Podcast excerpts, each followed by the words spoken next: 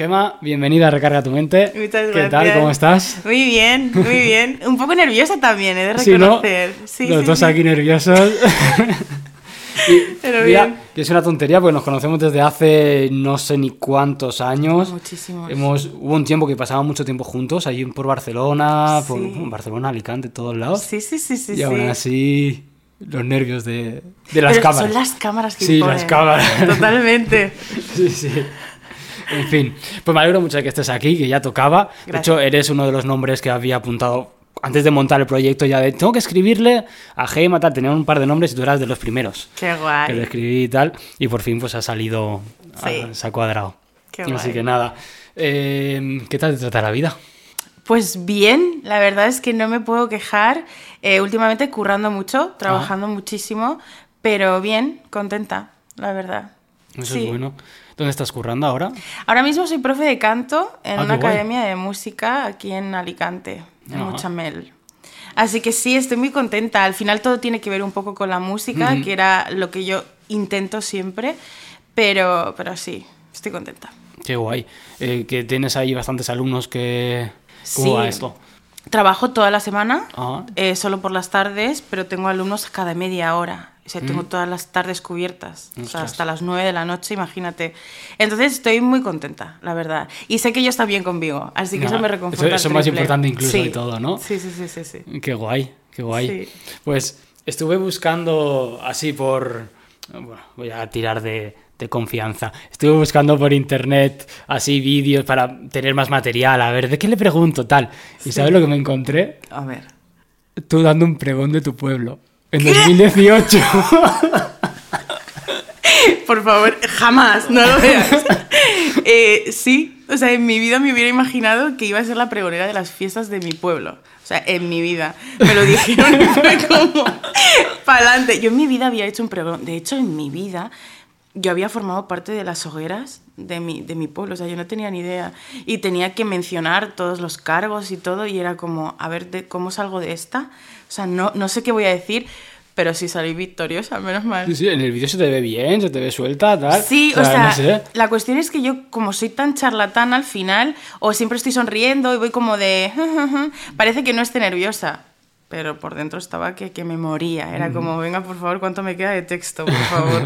Pero fue, fue- es gracioso. O sea, tú lo piensas y dices, pregonera de las fiestas de mi pueblo, con el alcalde, con los cargos, con tal, y era, venga. Pero fue muy guay. Fue muy Yo guay. flipé, lo vi y digo, se lo tengo que decir. Nos reiremos. Es muy fuerte, es muy fuerte. ¿Y cómo surge eso? O sea, ¿te, te escriben del ayuntamiento o cómo va? Sí, daba la casualidad que ese mismo año acababa de salir en Factor X. Ajá. En la tele. Entonces, claro, como que mi pueblo se volcó. De hecho, mi pueblo estaba lleno de carteles, botata gema, apoyadla. y, y al final, pues fue como, jolín, aquí podemos traer una persona conocida, por lo menos en este momento, en el pueblo, que, que pueda hablar del pueblo mejor que una persona que vive Que aquí. es de aquí, claro. Entonces, pues, pues sí, me, me llamaron y me dijeron, oye, la propuesta es esta, ¿te apetece? Y yo, pues venga, no sé, Venga, todo por el pueblo. ¿qué Claro. Pero fue muy guay. Qué guay, qué guay. Bueno, eh, una experiencia para recordar, para ver en YouTube todas las veces que quiera. No, espero que no, espero que, que bloqueen ese vídeo, gracias. ya lo veo mañana bloqueado. Entonces, dices que eh, estabas en ese año en Factor X. Sí. Que es un programa de televisión en plan, bueno, pues de talentos. ¿Solo, solo de cantantes? Solo de era? cantar. Solo de cantar. Sí. ¿Cómo, cómo surge el, el apuntarte ahí?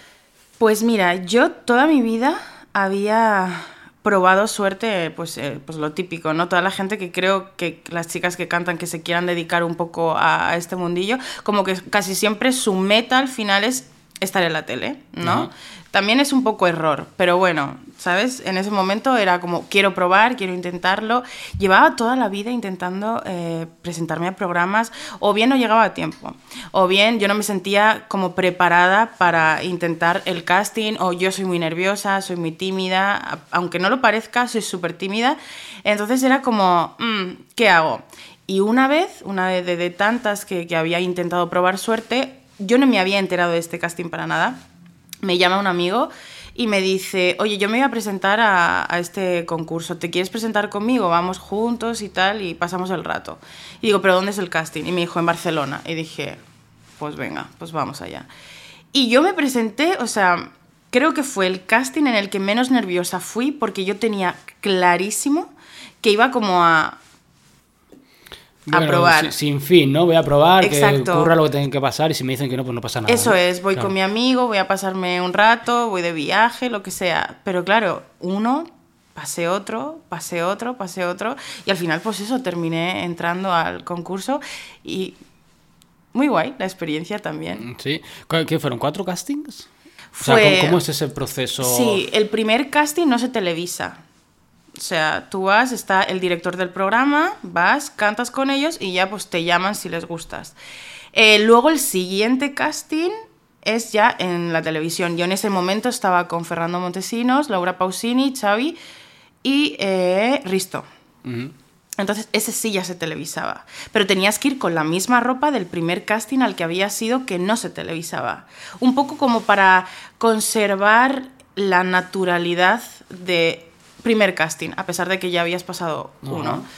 Y después hubo otra fase, que fue la fase, la fase de las sillas, y luego decisión final, y ya entrabas al programa. ¿Y cómo te comunican que, que has entrado?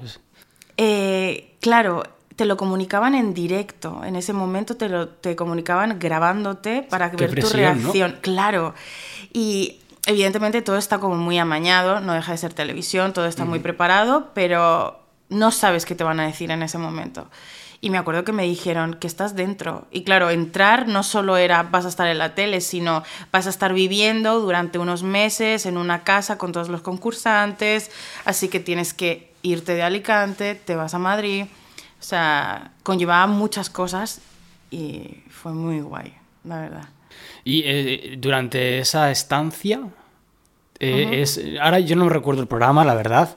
Sí. Eh, ¿Tenías profesores o cómo, cómo era? ¿Qué tenías que hacer? Estar, Estar. Básicamente, sí, era como, como el sitio donde íbamos a descansar y ya casi la mayor parte del tiempo estábamos en el platón. O sea, uh -huh. Venía una furgoneta, nos recogía, nos llevaba plato, estábamos toda la mañana, toda la tarde, grabando, probando, que si prueba de maquillaje, prueba de vestuario, ahora esto, graba, graba totales, entrevista aquí, ya, tienes que ir a Sálvame a cantar, que eso es algo que yo detestaba y era como, jolín, tengo que ir a aquí, era como obligatorio, ¿no? Y luego ya vas a casa, descansabas y ya, al día siguiente lo mismo, desde las 8 de la mañana hasta las 9 de la noche. ¿Durante cuánto tiempo? Pues yo estuve mes y medio. Mes y medio. Sí, y fue... Es duro porque es como muy... Tienes que hacer esto, esto, esto, esto y sobre todo decir esto o intentar, ¿sabes? Dejar de ser tú en ciertos momentos, pero claro, en cierta manera como que se recompensa luego una vez estás en la tele, la gente que conoces, la gente que te llevas del programa. Mm. O sea, ¿te has llevado, por ejemplo, mm, gente de allí, en plan de gente que han sido amigos o contactos de, de los eh, jueces o, o, tal o no? Contacto con los jueces no tienes nunca. ¿No? Nunca. O sea, para nada. Tú vas, te dicen cuatro cosas y son las únicas cuatro cosas que tienes con ellos. O sea, ya está. No los vuelves a ver más hasta que no vas al siguiente día a grabar o a plató, lo que sea.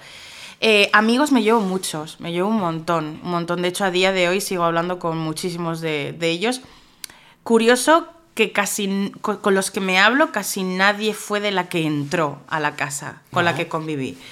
Pero sí que se unen, nos unen muchos lazos y es muy, es muy guay el seguir recordando todo eso.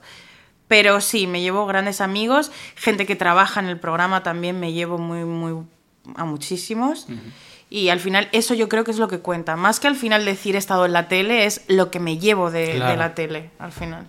Sí, yo también lo, lo, pienso, por eso pregunto, ¿no? En plan de, mm. ¿qué es lo que te llevas después de haber vivido? Porque, bueno, cuando lo estás viviendo, guay, es una experiencia, son tablas para sí, ti también, exacto. porque te tienes que enfrentar a um, pues, actuar ahí delante, la presión extra, ¿no? De que estás Ajá. en la tele, na bueno, nacional, en todas las televisores de, de, de, de toda España lo importante es lo que te llevas después. Yo sí, creo. totalmente. Mm. Sí, porque al final lo de la tele, yo siempre digo, es muy efímero. Y es el momento, es instantáneo. O sea, tú puedes estar en ese programa y ese día serlo más y al día siguiente, pues que, que, que encaucen también un poco el programa hacia que sea lo más hoy esta persona, no tú. Entonces, es efímero. Sí que es verdad que si yo a día de hoy volviera a un programa de televisión, igual me tomaría las cosas de otra manera.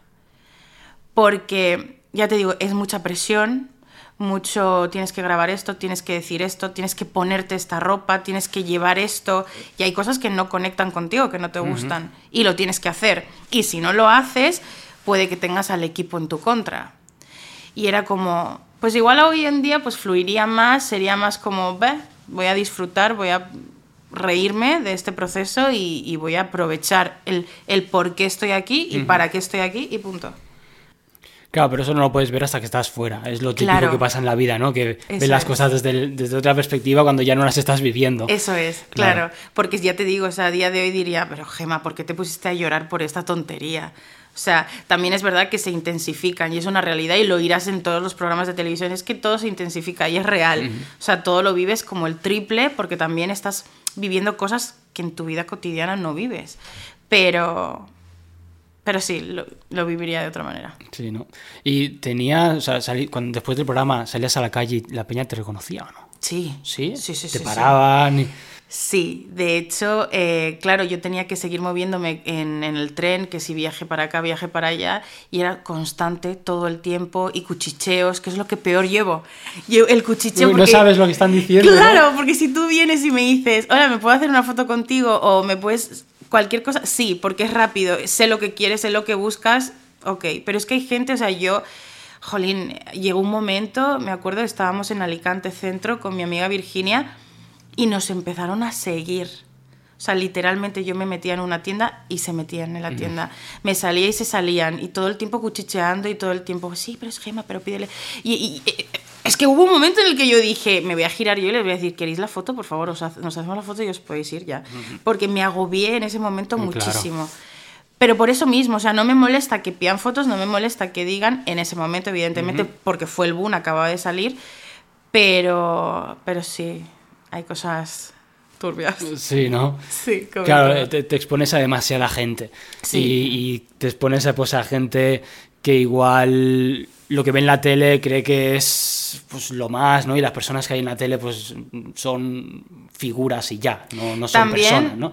Sí, también es lo que crean. También es lo que crea el programa. El programa lo que busca un poco es endiosarte y hacerte, hacer ver a la gente que eres como un producto. Entonces la gente cuando sales como al final juegan un poco con tu vida personal, un poco con, pues sí, como tus problemas. A mí, por ejemplo, me empezaron a meter que yo tenía problemas de bullying cuando a mí nunca me han hecho bullying. O sea, lo típico de que te llamen gorda en algún momento de tu vida, pero como si te llaman fea o te llaman orejón o te llaman, ¿sabes?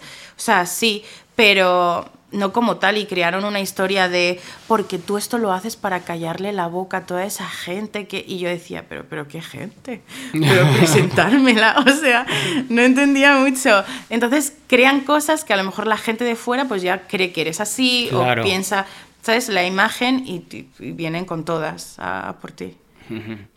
Es curioso cómo modifican las cosas para dar una sensación. Supongo que, ay, pobrecita, que el público se, se vuelque en ti, pobrecita, superación, ¿no? claro, o sea, yo por ejemplo soy huérfana desde pequeñita y es algo que intentaban sacar constantemente en el programa.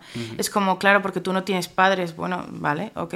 Porque claro, porque tus padres, porque no sé qué, o intentaban que hablara de mi padre, o intentaran ¿sabes? Como que siempre intentaban moverlo todo y hasta que hubo un momento en el que yo les dije, no quiero que me pongáis la imagen de pobrecita. O sea, no tengo padres como muchísimas personas que no los tienen y estoy aquí porque quiero cantar y porque quiero vivir de lo que me gusta. Y venga todo el tiempo, padres, padres, y claro, llegó un momento en que sí que lo dejaron de lado y fueron por el otro lado. Era como que siempre te tenían que buscar una historia para que tuviera más peso. Claro. Bueno, eso es la parte mala, ¿no? Digamos, de toda la experiencia es lo que igual te quedas sí, como lo... Sí, el que te... Eh. Sí, porque al final es eso, es que te hacen, le hacen creer a la gente que eres de una manera que no eres o prepotente o tal, ¿sabes? Había gente que decía, es que me cae mal esta tía y yo pensaba, ¿pero qué he hecho? Si no he hecho nada. Claro, pero la imagen que creaban sí que podía llegar a ser algo así, ¿sabes? Entonces, pero bueno, también creo que es la tele, tienen que buscar Sí, eso. la tele siempre funciona así. Yo conozco, conozco a un chico que salió de Gran Hermano que cuenta pues que la imagen también lo mismo. Ajá. Totalmente distinta, juegan con lo que quieren mostrar de ti y, y da igual lo que tú quieras. O sea, Da lo, igual. lo muestran y ya está. Si quieren que seas el malo, es el malo. Si el Sí, bueno, el bueno. Ya está. de hecho cortan las palabras. O sea, tú dices una, una frase y esa frase puede ser otra en cualquier momento. O sea, es, es muy heavy. Da un poco de miedo, ¿no? Dices, hostia, me estáis exponiendo a tanta gente y, y no sé lo que estoy diciendo. Porque yo sí lo sé, ¿no? Lo que he hecho, pero Sí. no sé lo que están exponiendo de mí. Claro, no sé lo que van a oh, sacar. sí, sí, es- Porque todo lo, lo montan, entonces no sé lo que vayan a sacar.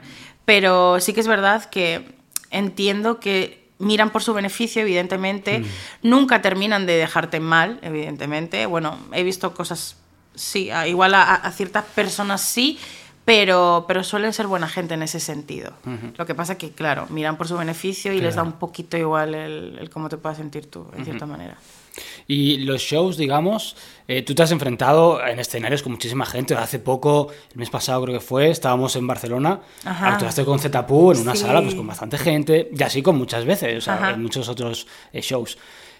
Eh, ¿En cuál has teni- tienes más nervios? ¿En, los de, ¿En esos de la tele o en los habituales, digamos, en los conciertos normales? En los conciertos normales. ¿En los normales? Sí, porque al final la tele, ya te digo, como es un poco mentira, siempre hay una persona que, que hagas lo que hagas, van a aplaudir. Tú sabes que en la tele, hagas lo que hagas, van a aplaudir. Y que siempre van a, wow, qué increíble o tal, porque es tele, porque es Ajá. circo, entre comillas. Entonces es como, bueno, me puedo poner nerviosa por mí, por, por- porque yo quiero hacerlo bien, pero sé que va a haber respuesta. O sea, ya está. Pero claro, en un show te expones a, a la naturalidad de ese momento.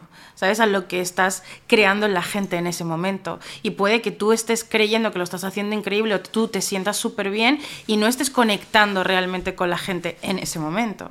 Y eso es lo que más me pone nerviosa. El, igual como reaccionen, no porque busque que piensen que soy increíble, sino porque quiero que conecten con lo que estoy Claro. haciendo en ese momento. Y puede que yo no lo esté haciendo realmente. Entonces, eso es lo que me pone más nerviosa. Sí, ¿no? No, los conciertos.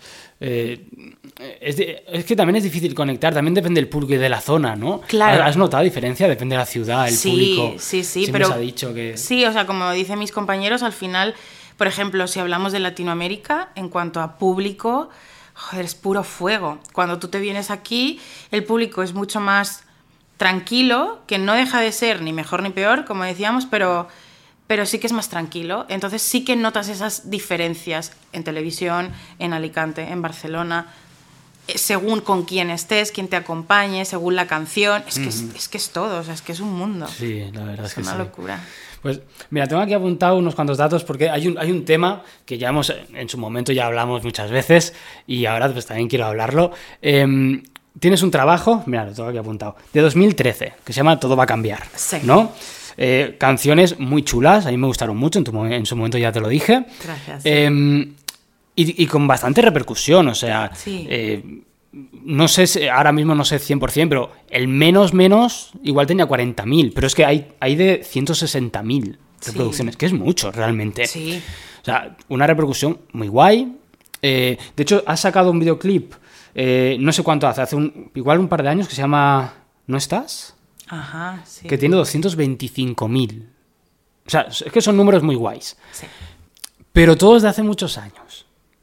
¿Por qué? ¿Por qué no estás exprimiendo eso? Mira, ¿ves? Aquí viene el problema y con lo que hablo y, mi- y, bueno, mi amigo She, o sea, me tiene martirizada con eso en el buen sentido porque sé que se preocupa también por eso. O sea, y, la frase que me dice él, y tiene toda la razón del mundo, es no es suficiente con el talento. Y es real. O sea, yo muchas veces me duermo porque pienso que simplemente por cantar X cosa ya todo funciona. Y hay que ser constante, evidentemente. Y siempre lo hablamos y siempre me dice él, ya Gemi, pero es que yo he hecho esto, yo he hecho esto, yo tal, yo cual, yo hago, yo muevo. Yo creo, evidentemente, no sacar cualquier mierda, como decíamos, pero sí que estar ahí. Si te gusta, hazlo, mueve. Y yo siempre es como que, bueno, vale, tal, cual, ¿sabes? Como que siempre termino priorizando otras cosas a no lo que realmente me gusta. Porque no es porque no me guste.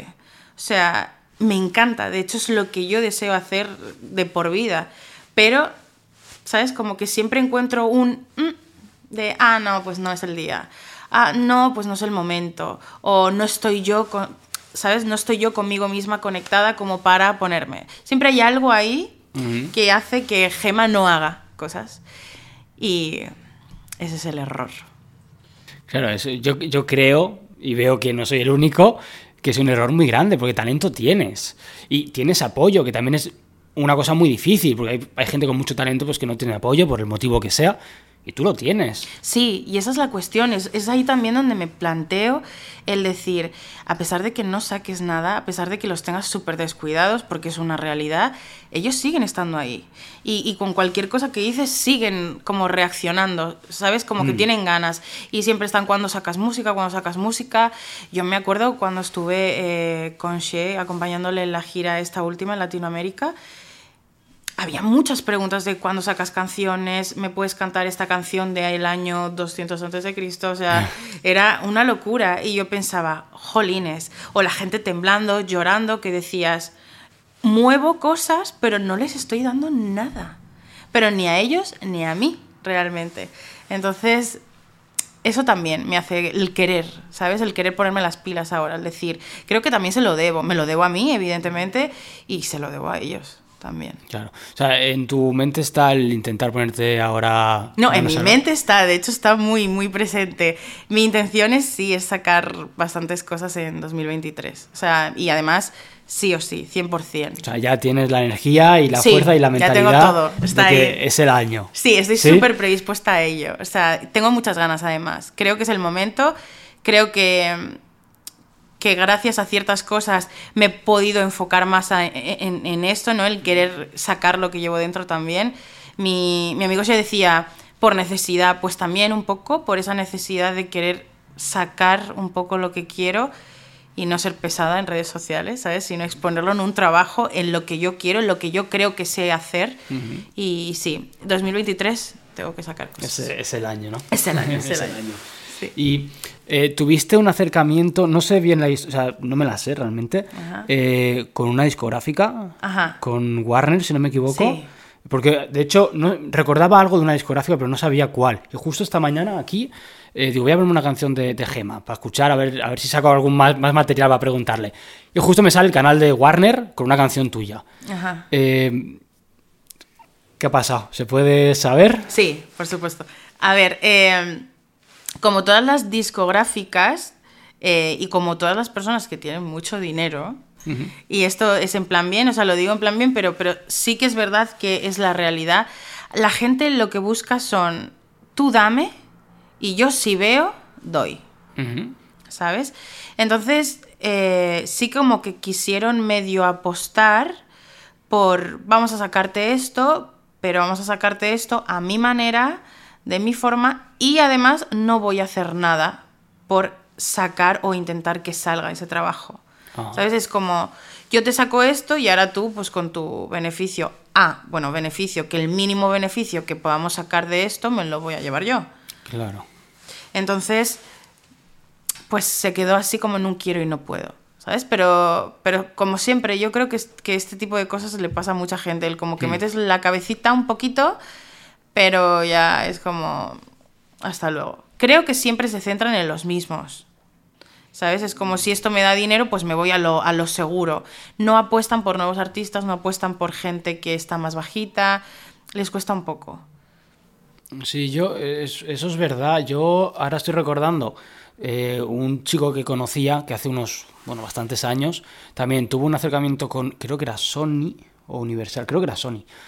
Le sacaron un videoclip y parecía que le iban a exponer que te cagas y no fue así y ya, de hecho yo no sé nada más de él. O sea, Claro. de nada. O sea, sí, sí, o sea, te venden también muchas cosas, vamos a hacer esto, vamos a hacer lo otro, lo vamos a subir en el canal de Warner, vamos a hacer no sé qué, y, y no, no. Pero también ahí te das cuenta que no es necesario estar en un sitio tan grande, ¿sabes? Es como, eh, pero te ha fichado alguna discográfica, es lo primero que te dice. Es que si no te ficha una discográfica no vale lo que, lo que estoy haciendo, o sea, se está viviendo de su música Claro. y no está en una discográfica. Me refiero, la idea es hacer lo que te gusta y poder subsistir de lo que te gusta, ¿no? Es como a lo que queremos llegar todos. Con o sin discográfica. Con discográfica es mucho más fácil, pero tampoco te ayudan. Y a veces yo creo que puede ser peor, porque muchas veces te atan con contratos que luego no hacen nada y tú no puedes encima hacer nada. Entonces, pues mejora Sí. tu bola. Hay, hay muchos artistas cada vez más que Sí, independientes total. que triunfan y funcionan y, y llegan a muchísima Sí. a muchísima gente. De hecho, em, también eh, por ejemplo, con, con discográficas más pequeñas. Yo sé de artistas que sacaron con Boa, por ejemplo, que es una Ajá. discografía pues, más chiquitita, tal. Y no siempre fichar por una discográfica es bueno, porque, por ejemplo, eh, me vino una ocasión que sacaron un disco con Boa, todo muy guay, pero no pegó. Y claro, ya nadie más se va a interesar por ti, porque bueno, ya has gastado ese cartucho, no has pegado, ya te has condenado. Eso es. ¿Sabes? También, eh, también hay que saber si viene la oportunidad cogerla o no, porque puede jugar en tu contra. Exacto, y por eso mismo, porque también te hacen creer que como no ha salido bien, ya no quiero seguir apostando por ti porque no ha salido bien. Entonces tú ya te empiezas a replantear, ostras, si no ha salido bien y ellos no quieren apostar, seguro que es porque yo igual no vendo lo que debería, ¿sabes? Y ya no por, por el hecho de, de números, sino de igual no sirvo para lo que me gusta. Y es cuando te empiezas a plantear todo ese abismo Claro, que dices, esto es una mierda, eh, me quiero dejar esto, ya se me quitan las ganas de seguir haciendo, de seguir creando, y es simplemente porque, porque es que tampoco ha habido ayuda realmente, porque evidentemente el mundo de la música es muy difícil, muy difícil. En general el mundo artístico es muy Sí. complicado, mucho. Entonces, si encima tienes a gente que cree o que crees que te está ayudando y realmente no te ayuda, pues te hunde más y cuesta un poquito más. Bueno, pues vino esa oportunidad, salió Regulinguis y se acabó. Sí. Ahora tirar por ti, por ti misma, que se puede. Ajá. Y tienes el apoyo también de She, Sí. que por ahí anda. Así que, bueno, de She, en realidad has hecho muchas colabos muy grandes, con artistas muy, muy grandes. Sí. Joder, eh, Nach, que Porta, Zetapu, o sea, bueno, She, Isusco, Eddie, o sea, me viene un montón y más que no estoy nombrando. Sí. Eh, que, que mueven muchísimo, que quieren contar contigo, que han contado contigo. Em, ¿Eso cómo te, que- cómo te sienta a ti moralmente? Pues fíjate que muy bien. Yo, yo siempre, por ejemplo, yo había siempre querido hacer colaboraciones con, bueno, quería haber cantado con Nach, con Zetapu, o sea, siempre era desde cría. Yo escuchaba su música desde muy pequeña. Y claro, que todas esas oportunidades lleguen, que acabes haciendo una colaboración con ellos, y ya no solo la colaboración, sino acabar siendo amiga de esas personas, joder, te sientes súper reconfortada. O sea, es como, vale, o sea, sirvo, ellos creen, les gusta lo que yo hago, porque si no, ¿para qué quieren hacer una canción conmigo? Claro. Y, y eso, y evidentemente, pues con She, evidentemente. O sea, es mi amigo, ¿con quién mejor que con él que hacer canciones con él? Yo, o sea, si me preguntaran, ¿con quién te quedarías de colaboraciones? Siempre digo She, o sea, siempre. Y no es porque esté aquí, pero es la realidad. Siempre digo She. Porque, aparte por, por lo que nos une, ¿no? Y porque con él empecé todo esto y porque es mi amigo, o sea, es mi pilar fundamental. Entonces, pues sí. Pero es una locura todo lo que yo he ido haciendo poquito a poquito. Sí, sí. ¿Sabes? Digo, jolín, es que tengo que estar orgullosa también. Independientemente de que luego haya gente que diga "Ay, la tía de los estribillos. Pues la tía de los estribillos, pero ¿con quiénes? Ya. ¿Sabes? O sea, y, Claro. y son mis estribillos al final. Entonces, que no los estás haciendo tú. Entonces, pues sí. Y hay un detalle muy importante, es que tú has participado en sus discos. O sea, no es que tú les hayas llamado para que vengan al tuyo. Es un detalle muy- que cambia mucho, Eso ¿eh? es, Han sido ellos los que te han llamado a ti para su disco. Eso es. Cambia muchísimo. Sí, sí, Cambia sí, sí. Claro, si lo ves así, dices, claro, es que no es que yo estoy pidiendo sal conmigo, cántate esto, no es como tengo este trabajo y he pensado en ti, en que tu voz esté aquí, en esta canción. Y eso sí, es muy guay, muy guay. ¿Cómo surgen? ¿Te- ¿Se ponen en contacto contigo? Eh, o Sí, ¿Cómo- o sea, cómo tal ha cual. funcionado? De hecho, yo eh, con Adri, pues con She, porque teníamos el contacto directo, eh, Z también. eh, con Nach, por ejemplo, estaba yo cuidando de mis primos una mañana y me suena el teléfono y era un número que yo no tenía guardado y lo cojo y era él, de repente. ¿Pero lo conocías o no? No, Hostia, tiene que ser un subidón o ese. sea, fue de locos, o sea, Te esperas al de imagínate. Movistar intentando venderte Claro, una en oferta, plan, ¿no? venga, a ver, que me dice los primeros dos segundos para colgar, ¿sabes? Pues no, no, o sea, fue como, hola, Gema, y yo, sí. Eh, no, pues que soy Nacho, soy Nach. Y ya fue como, what, güey, pues espérate, ¿qué, qué Nach? O sea, el que creo, ¿sabes? Sí, fue muy guay y, y nada, y cuando me lo dijo, flipé. O sea, flipé. No sé, son cosas que piensas y dices, joder, es que al final igual sí que igual sí que hago las cosas bien. Hombre, Yo igual, sé, igual, no sé, o sea, todo apunta que sí, ¿no? Digo yo. o sea, hostia. Qué guay. Ahora me hablabas de, de cómo empezaste con She. ¿Desarrollas un poco? ¿Cómo, cómo fue esos principios? Pues eh, yo no sé cuántos años tendría, tendría pues como 16, 17 años. Teníamos un amigo en común, yo no sabía nada de él, de hecho. Él ya había sacado 700 kilómetros, ya tenía como un nombre, pero yo no estaba tan metida en, en esa historia. Sí me encantaba el rap, pero no había llegado a mí esa canción.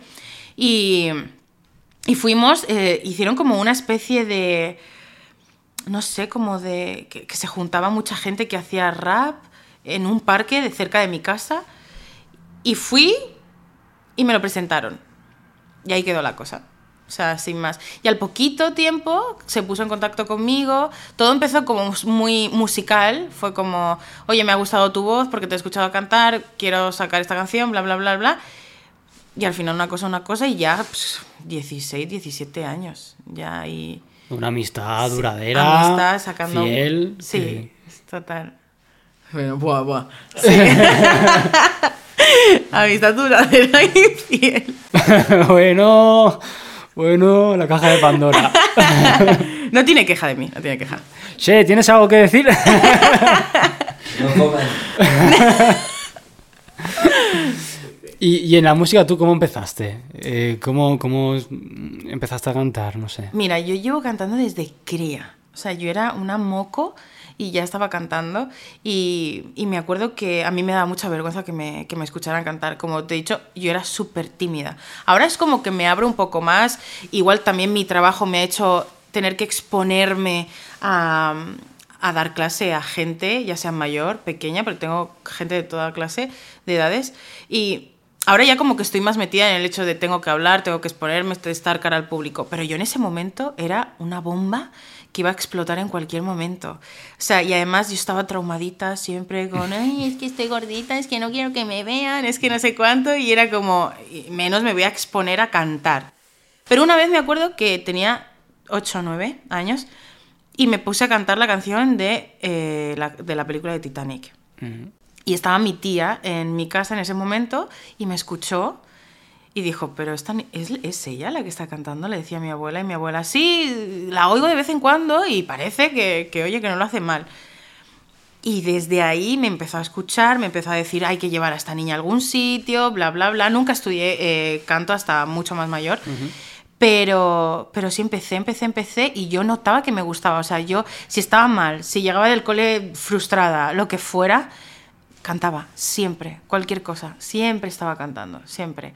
Y me di cuenta que era lo que me gustaba y empecé pues a interesarme por más cantantes, pues rollo Tina Turner en ese momento era como lo que le encantaba a mi madre y yo siempre la escuchaba, María Carey, Winnie Houston, todo eso, Beyoncé evidentemente. Y ya no paré, no paré, no paré. ¿Y en qué momento te apuntaste a clases de canto? ¿Qué, qué edad tenías? Más o menos. Muy mayor. ¿Sí? Muy mayor. O sea, yo estuve estudiando por mi cuenta hasta que ya luego dije, me tengo que poner un poco en serio a, a- a ver esto. Y realmente no es que diera yo la clase de canto, o sea, es que yo me formaba y yo al final estudié vocal coach, estudié rehabilitación vocal, o sea, me he formado con todo eso también en mi propio beneficio. Y, y sí, pero eso ya de, de bastante mayor. Sea, bastante. ¿Hacías tus letras allí o todavía no? Sí, o sea, yo escribo desde muy pequeña, muy, muy pequeña. Canciones de pacotilla que, que si, bueno, tenía yo como una cinta que, que tenía canciones grabadas en un radiocassette súper antiguo, que a saber dónde está eso, pero sí componía desde cría, desde muy pequeña. Sí, sí, era como que necesitaba pues sí, contar un poco pues cómo me sentía en ese momento. Yo no le podía contar a mis abuelos, también había mucha diferencia de edad, no sentía que, que tuviera la conexión como para poder contarles a ellos. Tenía un hermano de mi misma edad, pero tú piensas, si un hermano de tu misma edad, pues chico, él... No, ¿sabes? Era como sí, juego con él, evidentemente conecto con él, pero yo no le puedo contar cosas de chica, como yo decía, Ajá. ¿sabes? Tonterías. Eh, sé que no me va a escuchar de la misma manera y todo lo escribía, todo, todo, todo, todo, todo. Y poco a poco pues fue ganan- eh, cogiendo forma, ¿no? Sí, fue cogiendo forma hasta que dije, oye, yo canto. Empecé a decirle a la gente, si, si tú quieres cantar conmigo, me lo dices. Y es una cría, ¿sabes? Súper pequeña, si quieres cantar conmigo, me lo dices, ¿vale? Y, y llegó, mi, yo creo que la primera colaboración o la primera cosa seria que yo hice musical, en plan grabada, fue porque gané un concurso en mi pueblo y el premio Hostia. era grabar dos canciones en un estudio. Además, canciones que no eran ni tuyas, eran covers, o sea, canciones de. No me acuerdo de quién canté, creo que de Listen de Beyoncé canté. Era una cría y ese era el premio y yo súper ilusionada. ¡Guau! He hecho esto por primera vez. ¿Tienes recuerdos de cómo fue tu primera sensación en un estudio profesional ganando eso, siendo una cría? Sí, o sea, yo me sentía, o sea, me sentía súper importante en ese momento, ¿sabes? Es como, me quiero hacer fotos, pero es que no se estilaban ni, ni las fotos en el móvil, o sea, era como, ah, ¿sabes? Fue muy, muy guay, muy guay. Y, y ahí fue también donde me di cuenta de que, que no solo me gustaba salir y cantar, sino grabar, el luego escucharme, el decir, ay, esto lo podría haber hecho mejor. Yo era súper exigente desde cría, pero me encantaba escucharme. O sea, todo lo que hay gente que dice, ay, odio oírme, yo adoraba escucharme. O sea, yo me oía y decía, "Mm, bueno, Gema, lo podrías haber hecho mejor con voz de rata, pero sí, sí, me encantaba. Eh, te imagino, te imagino con los cascos gigantes Sí. que quedarán inmensos ahí, Sí, sí, niña. sí, sí, O sea, y era como, venga, otra vez, eh, ¿estás cansada? No, yo puedo, yo puedo. Sí. ¿Y ahora te sigue escu- eh, gustando escucharte? ¿O- Fíjate que ahora no? menos. Fíjate que cómo cambian la- las cosas. Ahora menos, pero también porque. No, bueno, tampoco te podría dar una explicación real de por qué no me gusta tanto escucharme. Pero, pero sí, es como que todo pierde como su magia al final. Y es un error y es una mierda, hablando mal, porque, porque no hay que perderle la, la cosa esta. Es lo que te decía, hubo un momento en el que yo me perdí, ya sea por vagancia, por decir es que no. Tengo amigos que me dicen, es que eres la vaga, es que tú deberías estar haciendo cosas, no sé qué. Y digo, sí, pero hay que encontrar el momento, hay que, que encontrarse en el mood, ¿sabes? Y, y sí, ahora es como que me escucho, sí, que me gusta escucharme, me sigue gustando escucharme, sigo sacando fallos o sigo diciendo, wow, esto lo he hecho increíble, porque también hay que decirse eso. Claro. Pero, pero sí, me, me cuesta más ahora, no sé por qué. Bueno, pues igual eres más crítica, ¿no? Más, sí, no sé, entiendo sí, también, más- sí, sí. Mm. sí. Yo no puedo escuchar las mezclas que he hecho, por ejemplo. ¿No? Aunque haya una canción que me guste mucho, rara vez la puedo escuchar. Porque es como, tío, pero falla ahí, ahí, ahí, ahí, ahí, ahí. Es que es eso, y te no la vuelves. disfruto, tío. Claro, te vuelves más exigente. Mm. Yo creo que es por eso. Al principio lo coges todo como con las ganas del principiante, ¿sabes? No te pones tanto a ser tiquismiquis, ¿sabes? A, ay, esto. Y ahora es como que te pones más, esto lo tengo que hacer bien, esto lo va a escuchar X gente. También, ah, antes no llegabas a tanto, ahora ga- llegas a más. ¿Y qué pensarán? El, el qué dirán, tío. ¿Qué es lo que une a, la- a las personas? El puto qué dirán. ¿Sientes presión por eso? Am, sí, sí, a veces sí. Sí siento presión, sobre todo físicamente. Ajá. Creo que vivimos en, en un mundo que no está preparado para lo diferente, por mucho que se les llene la boca de decirlo. Porque está muy guay todas estas campañas publicitarias de body positive, de, de mm, hay que quererse como eres, de tal, tal, tal, tal, pero no deja de ser mentira, no deja de ser un producto para la televisión. Ajá. ¿Sabes? Hay que buscar realidades, hay que apostar por gente que esté como esté, quiera demostrar su talento. Y creo que a día de hoy, pero ya no solo en la música, ¿eh? hablo en televisión, hablo en, en el modelaje, hablo en cualquier cosa, que vayas a una día de hoy a tiendas y no encuentres ropa para ti, que estemos en este puto siglo y que sigan pasando ese tipo de cosas, es una movida. O sea. Es como, pero ¿en qué año estamos? ¿Sabes? Me acuerdo, y esto fue hace poquito, con este tema de la cuarentena, de la pandemia, de tal y que cual, pues evidentemente la, las tiendas se vieron más afectadas, aunque sí que se compraba más online, pero no podías ir tanto físicamente a las tiendas. Pues lo primero que se cargaron en las tiendas físicas fue las tallas grandes. Hostia. O sea, tú ya no podías pasear por HM y comprarte cualquier cosa porque sabías que esa ropa no iba a estar. Vete a la web. Ya, pero es que yo en la web no me la puedo probar. Bueno, pero vete a la web. Y es como, pero ¿por qué adelantasteis esto y ahora lo habéis atrasado? ¿Sabes? Es como que habéis vuelto a esconder a las personas grandes, lo cual no tiene sentido ninguno. Entonces, pues sí, todo ese tema del físico a mí me trae un poco loca. Un poco loca, pero, eh, o sea, ¿lo llevas, reduciéndolo mucho, ¿lo llevas bien? Sí. ¿Sí? O sea, Pues, sí. Yo, yo, te, yo te veo, pues, contenta, o sea, y en Instagram no tienes problemas en subir fotos, o sea, Obvio. guay, como Claro, debería de ser, ¿no? Pero si te fijas, ha habido un antes y un después. O sea, la gema de ahora no tiene nada que ver a la gema de antes. Yo antes me podía salir con traje de buzo a la calle, con tal de que no me vieran. O sea, tengo momentos en los que tengo un vídeo, de hecho, Ari se tiene que... es que es muy heavy, porque eh, él, él y yo nos poníamos a cantar y yo le pedía que no se moviera ni un centímetro para que no se me viera. Y él decía todo el rato, así estoy bien, así estoy bien, ¿sabes? Porque sabía que si no, eso no se iba a subir. Y ahora como que me da más igual. De hecho, hubo un momento, un antes y un después, en una conversación que tuve con Soma, me acuerdo en la terraza de Lebuque, en San Boy. Me acuerdo que me dijo, tienes que quitarte esa mierda, porque eh, Porta me dijo de hacer el, el videoclip de Palabras Mudas. Y yo no quería. O sea, a mí me aterrorizaba la idea de salir en un videoclip.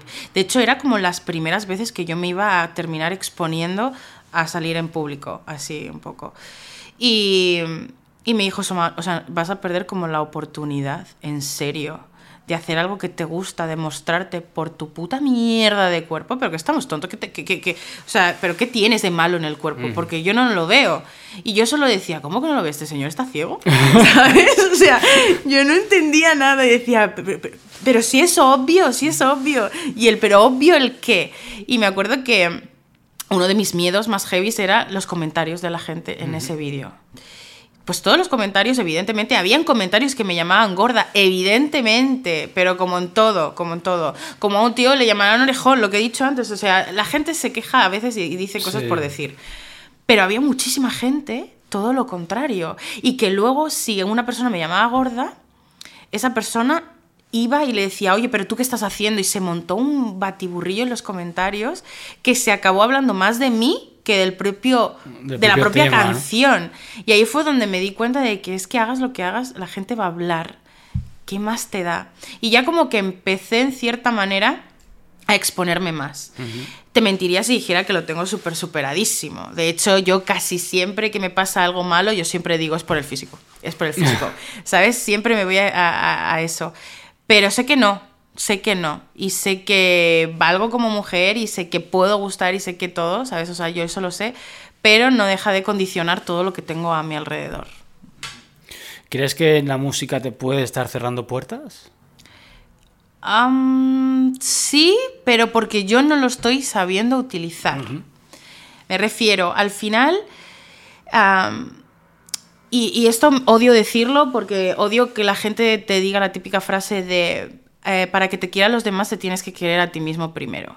Es un error horrible, porque entonces si yo no me quiero y tú me dices que si yo no me quiero, tú no me vas a querer, si yo nunca consigo quererme, yo nunca voy a ser digna de que me quieran, ¿sabes? Sí. Entonces es como ese error horrible. Y mm, no sé, o sea, siento que, que en, la- en el mundo de la música sí que está un poco cerrado en cuanto a físicamente, pero en ese, en ese mood sí que yo debo decir, esto es lo que soy. Porque la gente lo compra si tú te lo compras. ¿Sabes? Y esa es la cuestión. Pero no de lo que dicen del amor propio, de quererte, de no sé qué, sino de que si yo confío en lo que hago, lo voy a hacer esté como esté, y tú ya pues me lo compras o no me lo compras. Pero tengo que mostrarme. Y sí que es verdad que yo siempre, lo que he dicho, una de las razones más grandes por las que yo siempre he estado evitando hacer cosas o exponerme o sacar o hacer conciertos era por el físico, simplemente.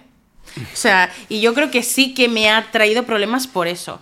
No creo que a lo mejor sí que es verdad que el mundo de la industria, si nos vamos a lo grande, sí que tenga más problema, pero yo una de las razones por las que no quería ir a México con, con Adri era el que me iban a, a- a visibilizar Ajá. por fin. Y yo decía, hostia, es que me van a desvirtualizar y puedo gustar o no puedo gustar. Y ahora yo qué coño hago si no les gusto. Y fue todo lo contrario, tío.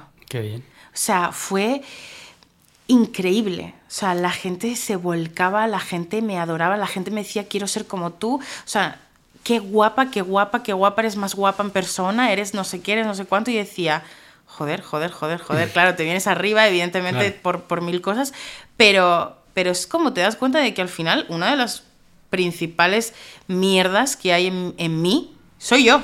O sea, soy yo misma porque yo me pongo todas esas trabas. Entonces, sí, hay como que... En el mundo de la música hay trabas referido al físico, pero si tú sabes venderlo, te lo compran. Sí, ¿no? Además ahora es como...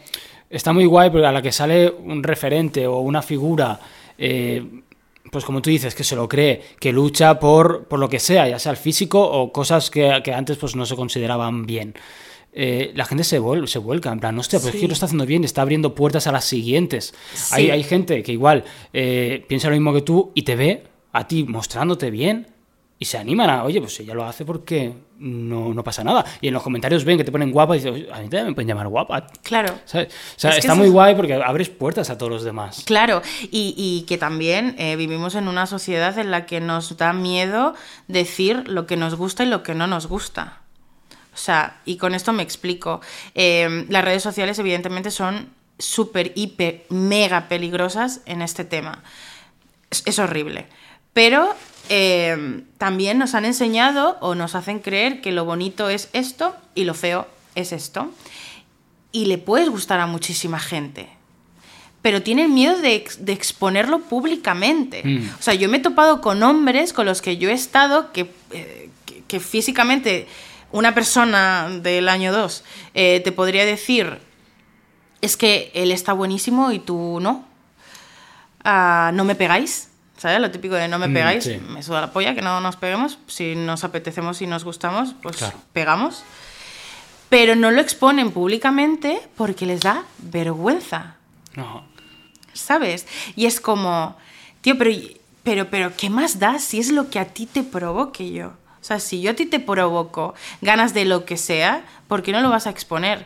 Por el qué dirán, que es lo que decía, el qué dirán mata a la... O sea, es lo que hunde el planeta, el qué dirán. O sea, seríamos todos mucho más fáciles si fluyéramos más. Ya, me gustas, te más gusto, claro. me da igual como seas, me da igual que... Me da igual, es que me da igual lo que tengas o lo que no tengas. Pero sí, o sea, está, vivimos condicionados por todo eso y, y no entiendo por qué, realmente. Ya, ya. Bueno, yo me alegro mucho, ya la verdad es que pues he visto un poco esa evolución, ¿no? De, la gema de antes y a la hora y cuando suben las fotos digo, qué bien, qué bien que, que lo haga, que lo suba, o sea, es que hay que ser valiente y eh, mucha, gente tenemos nuestras mierdas físicas. Ahora estamos en una época en un- que con Instagram, con no sé qué, es muy fácil sentirte mal con, hostia, pues yo soy un poco feo, hostia, me falta un poco más de pelo, eh, soy un poco bajito, soy más blanco que la leche, yo qué sé, cualquier cosa, te hace sentir mal, ¿no? Y, y, eh, es de valiente decir, pues mira, yo soy así, pum, lo suelto y ya está, y no pasa nada. Claro, o sea, que está muy guay. Sí, eso. sí, yo eso no lo hacía antes, ¿ves? Y eso era lo que también me, me echaba para atrás de todo eso. Es como si yo soy así, yo soy así. Evidentemente tengo mis días. Y tengo días en los que me como el mundo y otros días en los que el mundo me come a mí. Y es que eso Pero va a ser normal, siempre claro. así. Pero sí que yo muchas veces me obligo a... mm, exponte. O sea, ¿te apetece subir una foto así? Sube una foto así y que te digan lo que quieran. Y ya está. Claro, qué guay. Tienes una canción en, en Todo va a cambiar, se Ajá. llama Superficial, Sí. que tratas este tema. Ya eh, hemos dicho que era en 2013. Ajá. O sea que te atreviste también a sacar el tema ese Sí. y, y dar tu opinión, etcétera. Entonces es- está guay. Eso por si alguien no la ha escuchado y se siente identificada, pues que pase por ahí Por favor. a escucharlo. Hemos hablado antes de, de la gira con Che, que te daba cosa eh, ir a, a actuar allí por si te veían tal. Ajá. Em, todo muy bien a nivel físico, ¿no? De buenas Sí, eh, sensaciones. Sí. A nivel musical, ¿qué tal la experiencia de ir hasta... ¿Era la primera vez que ibas? No Sí. recuerdo, ¿sí? Primerísima vez. Y a nivel musical, ¿a qué te refieres? O sea, el cómo Ah, conectó la gente. Sí, cómo aceptaron tus canciones, cómo, bueno, cómo te recibieron el público. Increíble. O sea, es que yo no tengo queja de nada. O sea, es que Latinoamérica es otro mundo, ¿sabes? Y es otro mundo eh, en cuanto a intensidades, que es lo que decía She. O sea, ah, tendríamos que aprender un poquito de ellos a vivir un poco más la vida así de intensa y así de, de, de- de- sí, de querer y de amar, ¿no? Al final eh, fue increíble, o sea, es que fue increíble. O sea, cualquier cosa y el, el hecho de estar cantando una cosa que tú has escrito en tu casa en pijama y que de repente la esté cantando no sé cuántas personas y que te, te calles tú y sigan cantando ese estribillo es una pasada. Y luego ver los vídeos, claro, ver el feedback, porque estás arriba y como que sí que lo, lo ves un poco, pero no es de- hasta después cuando ves todas las historias, todos los comentarios, todas las fotos que suben con los textos que escriben, las cartas que te dan, los regalos que te dan, es como, joder, es que, es que sí que le llegas. y, y musicalmente fue de locos. O sea, yo creo que eso también fue un poco mi punto de inflexión en cuanto a... Es que se lo debo, tío. es, que, es que me están pidiendo cosas que yo no estoy haciendo y quiero hacer y, y- y les debo dar. Entonces, fue increíble. Qué guay. ¿Cuántas fechas hicisteis? Yo es que solo fui a México. Ellos luego se fueron a Colombia. Pero... ¿Cuántas fechas? Fecha, no sé, concierto 22.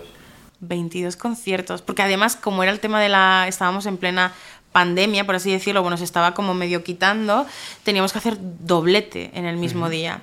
Y entonces llegábamos a hacer doble concierto en el mismo día. Y. Hostia, eso es un curro, ¿eh? Eso, mucho, hostia. mucho, mucho, mucho. no sé mucho. cómo aguantasteis. es darlo todo y decir, bueno, es que nos queda otro. Y, y- y tú puedes pensar, bueno, pues bajamos un poco la intensidad porque ya lo hemos dado todo. No, es que es otro público. Y ese público se merece lo mismo que el primero. Entonces sí que fue bastante cansado. Aparte de que ya solo viajar cansa, pues doblete, pues imagínate. Más luego las horas de firma, más luego a lo mejor, ¿sabes? Todo, sí, todo el cansancio emocional y físico, pero fue muy guay. Es que es lo más, es lo más. Cómo mola. Anécdota tonta. A mi madre siempre le ha gustado mucho. Porque tú has conocido a mi madre. Has estado en mi Sí. casa de mis padres cuando yo vivía allí. Sí, sí, sí, a mi, sí. a mi padre también. Eh, y mi madre siempre me decía: Anda, la chica esta, Gema, que bien canta. Pero que bien canta, cómo me gusta. Y cuando sacaste la, la maqueta, la escuchaba ella. Sí. Durante un tiempo estuve escuchándola. Y el otro día le dije: ¿Sabes con quién me voy a ver el sábado? Digo, voy a Alicante. Y me dice: ¿Con la chica Gema? Digo, con Ay. Gema. Y dice: ¡Ah, qué ilusión! No sé ¡Qué qué. guay! ¿Sabes? Sí, Sí. qué guay. ¿Ves? Eso me mola. O sea, que se queden la chica que canta. Me da igual, pero, ¿sabes? Es como que se quedan con eso y les, y les llegas. Eso es lo que me, me motiva al final. Está bonito. Es muy, muy bonito. Sí, sí. Qué guay. Pues dale recuerdos. Sí, se lo, se lo daré, se lo daré. Se verá el podcast seguro, o sea que... Un saludo. Vale, preguntita eh, que hago ahora siempre. eh, porcentajes. Porcentaje de suerte, de talento y de esfuerzo en tu trayectoria. Porcentajes. Ah, suerte, cero. Ajá. No me mires así. Suerte. suerte, cero. Trabajo, Porque- trabajo cero, talento 100. No, a ver, es. es. Qué cabrón. A ver. em, era. eh, Suerte, talento y esfuerzo. vale, esfuerzo. Esfuerzo. esfuerzo. y- No, esfuerzo. Vamos a ponerle un 30. Ajá. ¿Por qué? Sí, se parte. No, sí, mira, esfuerzo un 30, ¿por qué? Porque lo que, para lo poquito que he hecho, creo que, lo que lo- cuando lo he hecho, lo he hecho esforzándome de verdad. O sea, en eso sí. un 30. Que yo podría haberme esforzado más en mi música, obvio, pero nunca es tarde, amigos. Acordaros, 2023. Entonces, sí, 30. Pero en talento yo creo que sí que tengo talento. Solo que no consigo explotarlo. Entonces, pues talento 70, 30 y 0. Sí. Bueno, bien. Sí, sí, o sea, tengo que ser consecuente, o sea, tengo que ser sincera, no podría decir, pues no, 50-50, como ha dicho él. Bueno, evidentemente, aunque sí que yo reconozco que yo, lo, cuando hago las cosas, las hago poniendo mi 100% de, de esfuerzo. Pero sí. Bueno, a ver si eh, dentro de un tiempo, si volvemos a hacer otra charlita, ese porcentaje cambia y Seguro. también en esfuerzo un, un porcentaje más grande. Segurísimo. Que ahora con lo de 2023 seguro, seguro. Segurísimo. Pero eso es lo que espero, ¿eh? Sí, tiene que sí, ser, sí, ¿eh? Queda grabado, tiene que ser así. vale. Otra cosa guay, anécdotas. anécdotas de la música. Anécdotas. A ver. Mira, lo bueno que me ha traído la música son muchos amigos. También muchos conocidos, también muchas cosas feas, raras, como todo. Pero tengo que decir que la música me ha traído muchos amigos, muchas experiencias y muchas cosas muy guays que he vivido en mi vida. Em, a mí me, o sea, me gusta mucho quedarme con los momentos que paso con la gente con la que hago música al final. Y uno de los momentos en el que tú estás incluido, caballero, es eh, cuando te viniste tú, Eddie y Susco a dormir a mi casa. Ajá. Porque además fue, ¿para qué? Para el videoclip de etiquetas. Sí, sí, el videoclip de, De etiquetas de Porta. Porta se grabó en Ali- eh, Alicante o por Ajá. aquí cerca, sí. que estuvimos todos allí y luego os vinisteis a mi casa, que Susco se pegó el pelotazo de su vida en el, en el bar de al lado de mi casa bebiendo vino, que luego nos subimos al cuarto y eso no había por dónde cogerlo. Y estabais todos, claro, mi cuarto era enano, o sea, muy pequeño. Y pusimos como los colchones en modo Tetrix. Sí. Y vosotros... Me acuerdo que, o sea, había un un esqueleto de cama. Con un Ajá. colchón de- Ajá. Luego pusimos unos colchones, no sé si eran colchones, Sí. eh, en el suelo. Atravesando. Y teníamos que dormir con los pies, o sea, tú dormiste en la cama. Pues, y Susco y yo con los pies debajo del esqueleto, o sea, porque no cabíamos enteros. Te lo juro, como se caiga esto, me quedo con los sin pies de pie. todo. Me acuerdo, encajadísimos. Y pero son momentos muy guays. Fue muy, muy muy, divertido. muy guays. Sí, lo Sí, típico que... que además, luego, ¿qué hicimos? Luego nos fuimos para Pamplona. Eh, puede ser, puede ser, No me seguramente. No, lo si fue en recuerdo, ese pero... momento, pero Es que hemos viajado mucho al final. sí, hemos hecho muchas cosas. Sí. Pero eso es lo que me regala la música al final. En momentos así, anécdotas. Detalle importante, ¿eh? Ah, eh, a ver. Cuando estábamos en la habitación esa durmiendo, Ajá. tuvimos unas visitas inesperadas. De mi abuela, por ejemplo. de, de tu abuela, por ejemplo. Yo lo recuerdo. O sea, tú recuerdas una de por la mañana. ¿no? Que nos despertó a las, a las 6 o así, ¿no? Que- Sí, en plan, venga, chicos, ya es la hora. Venga. Pero yo recuerdo una recién. O sea, estamos todos ahí tumbados, apagamos la luz. Sí. En plan, no hagas mucho ruido porque mi abuela se enfada, no sé Sí. qué, hagámonos los normales. y Susco que no estaba nada normal. Nada normal. Apagamos la luz, nos quedamos en silencio y de repente se abre la puerta, pero con una fuerza que el aire, que yo estaba al lado de la puerta, me- lo noté en las piernas. O sea, una fuerza. ¡puf! Te lo juro. Era tu abuela. Dijo algo que nadie entendió y nosotros calladitos, en plan, no digas ni mu. Hace un ruido, dice algo. Comprueba que todo está bien, cierra la puerta y se va. Y nos ¿Ya empezamos está? a partir. ¿Solo hizo eso? Sí, eso ¡Hala! lo recuerdo, o sea, me acordaré siempre. Que noté el aire en la pierna, de la velocidad con la que abrió la puerta. En plan, os voy a pillar haciendo algo. O sea, ¡pum! Mi abuela, mi abuela tenía mucho carácter, era una mujer, bueno, era espectacular, es- era una mujer maravillosa, pero tenía esos detallitos, esos pequeños detallitos de que le daba igual la hora que fuera, quien estuviera, o sea, le daba absolutamente igual. ¿Qué estáis haciendo? No sé qué, no sé cuánto.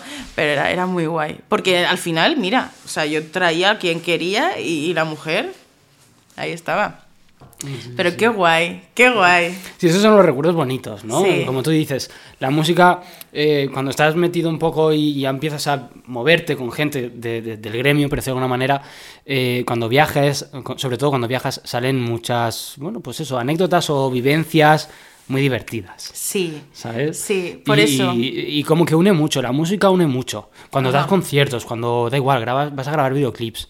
eh, Sí. Sientes una afinidad con esas personas que igual, saliendo de fiesta, por decir algo, no es lo mismo. No es lo mismo. No, no, porque estás además compartiendo algo muy íntimo tuyo.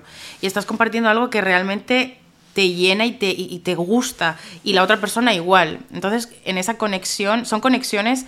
Yo siempre digo que hay conexiones y conexiones. Y hay superficiales y otras que, que tatúan, ¿no? Por Sí. Y en este caso yo creo que la música es de lo que más tatúa por dentro, Mm. al final. Mira, yo me fijo mucho cuando estamos actuando o cuando estoy abajo viendo actuar a otras personas, eh, las miradas que se echa la gente, los artistas, cuando están ahí colaborando Ajá. encima del escenario, si las sabes leer, se dicen muchas cosas sin decirse nada. Sí, de hecho, mira, me pasó, esto último fue en el concierto de Z Ujú. en Barcelona, eh, hace nada. Me acuerdo que, que fue un amigo al que yo no veía desde hace mucho, mucho, mucho tiempo. Y cuando bajé del escenario, lo primero que me dijo fue, qué buen rollo transmitís entre vosotros cuando estáis arriba del escenario.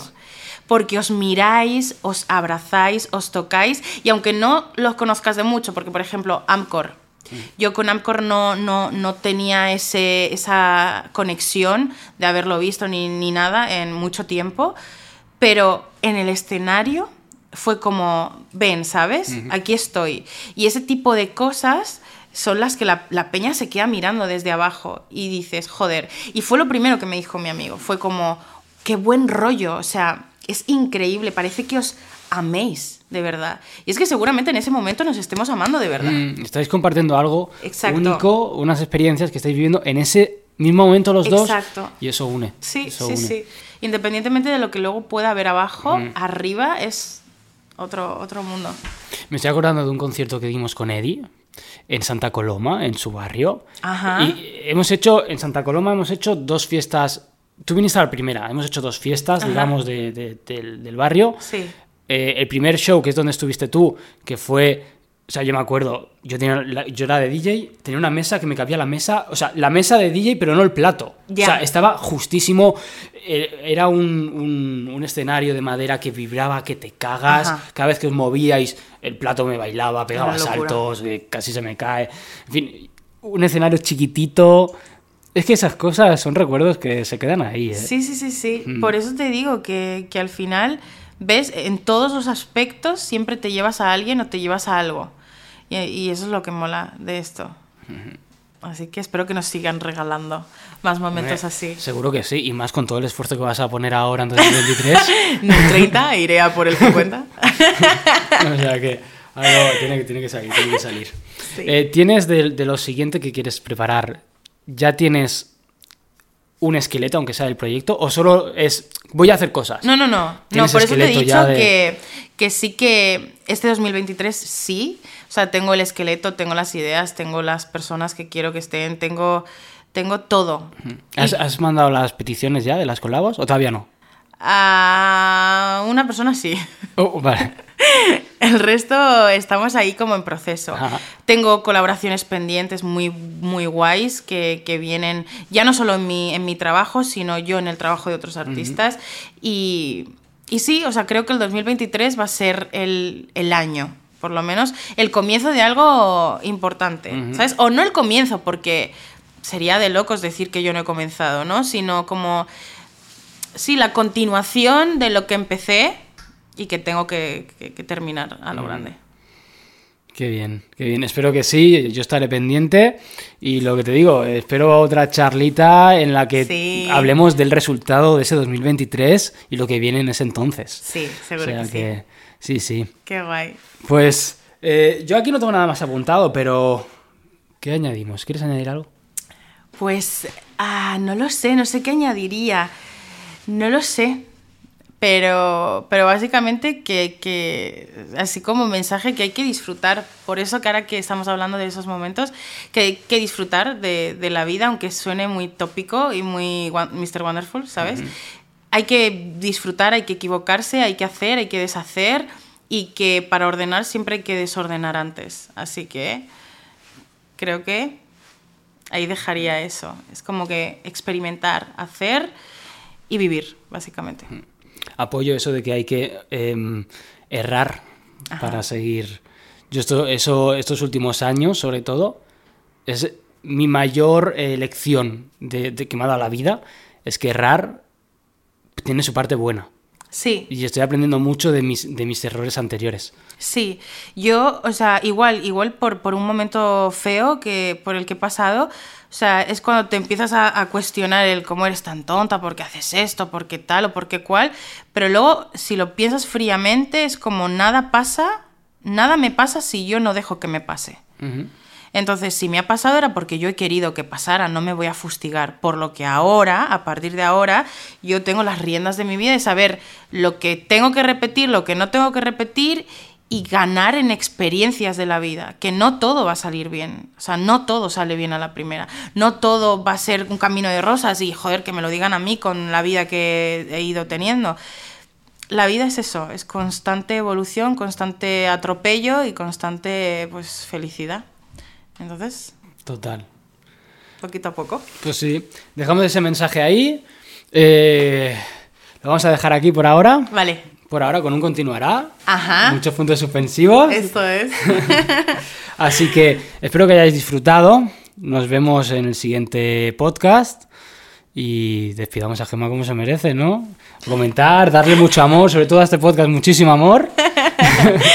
y nada, sí, yo encantada, un placer. Gracias por invitarme. Nada, gracias a ti por estar aquí, que me apetecía mucho. Qué guay. Adiós. Adiós.